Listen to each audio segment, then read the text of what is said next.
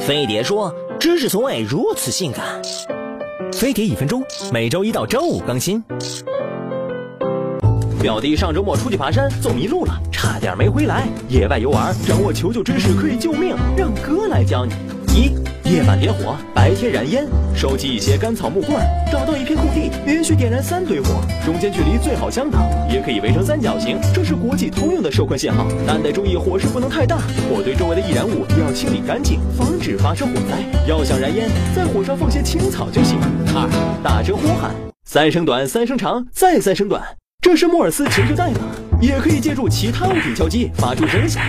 三，高处展标识，在高处挥舞颜色鲜艳的旗帜，或者用金属做反光镜，发出反射光线，引起远处的注意。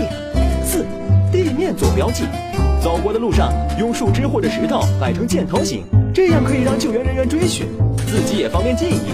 还可以在开阔的地面用树枝或石头拼出 SOS、Help 等求救信号，这样从高空就会看到。野外过夜，光源很重要。太阳能手电筒不怕没电，白天阳光晒一晒，够用一整晚。